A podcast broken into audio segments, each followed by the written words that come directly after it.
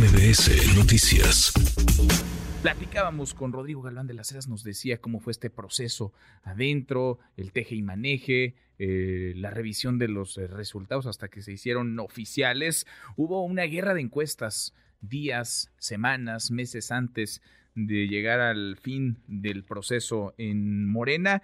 Y sí hubo, y hay que reconocerlo así como señalamos a quienes no le pegan a una, no le atinan, sí hubo un ejercicio certero para aproximarnos a lo que ocurriría con la encuesta en Morena. Fue el de Paul CMX, traían el resultado casi exacto y vale la pena porque platicamos, usted lo sabe, cada semana con Juan Pablo de Leo, socio director de Político MX, y porque habrá que tener alguna brújula de cara a lo que venga, de cara a 2024, una brújula confiable. Querido Juan Pablo, ¿cómo estás? Muy buenas tardes. Manuel, ¿cómo estás? Muy buenas tardes, gracias y, gracias también por, los, por el espacio que le has estado dando a Pols a lo largo de estos años, comprobando, Manuel, que es una herramienta honesta, que es una herramienta transparente, que es una herramienta de utilidad y consulta para todas las personas respecto a la cantidad de encuestas que hay. Hay muy buenas encuestas, hay muy buenos encuestadores en este país, pero también hay intereses políticos y hay intereses de comunicación respecto a lo que está sucediendo. Y lo que pretende hacer la encuesta encuestas en ese sentido es darle claridad a las personas, darle claridad a la clase política y darle claridad a nuestros usuarios de que lo que estamos haciendo con nuestras herramientas a partir del trabajo que están realizando los encuestadores, pues es un resultado que sirve, que funciona y una vez más, después del 2021 y 2022, demostramos con este ejercicio que hacemos las cosas de la manera más transparente y honesta respecto a lo que registramos con, nuestro, con nuestras herramientas de las encuestas de encuestas. Resultado casi exacto, Juan Pablo. Eh, acertaron, digamos, al resultado final con menos 2.9% de diferencia en el porcentaje de Claudia Sheinbaum y más 2.4% en el de Marcelo Ebrard, muy, pues muy atinados. Eh, recuérdanos y recuérdale al auditorio cómo es que se construye este Poll of Polls? ¿Cómo es que construyen esta herramienta que, insisto, debe ser tomada en serio, así como otras no? Esta así como una brújula hacia 2024, porque probaron ya, así como otros han demostrado que se equivocan, ustedes han probado que aciertan, que son casi exactos.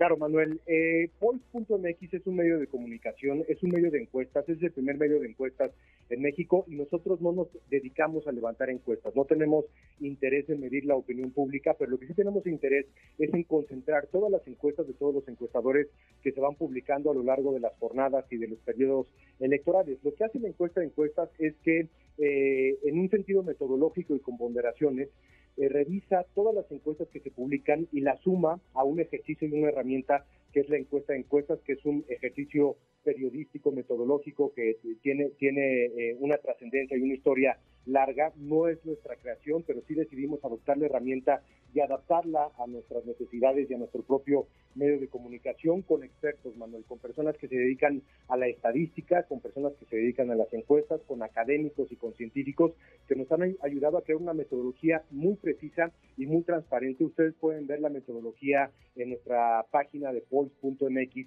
y lo que hace es que concentra a todas las encuestas que se van publicando, pondera cada una de las encuestas, porque hemos recibido comentarios que nos han dicho, oye, una encuesta eh, presencial no es lo mismo que una encuesta telefónica, una encuesta telefónica no es lo mismo que una encuesta digital, no es lo mismo una encuestadora que existe hace 20 años que una encuestadora que existe hace un, año, y todos, todos, todos, eh, todas esas, esas variables las pondera en la metodología para darle una calificación interna a cada una de las encuestadoras, tomando en, cuenta los resultados últimos de esas casas encuestadoras, el tipo de levantamiento, el número de levantamiento y a partir de ahí, con esa metodología, va ponderando cada una de las encuestas y calificándolas para mostrarnos eh, los máximos y los mínimos de cada una de ellas y sacar una, una eh, medición eh, mediana o una medición objetiva de todo lo que se está midiendo en esos momentos.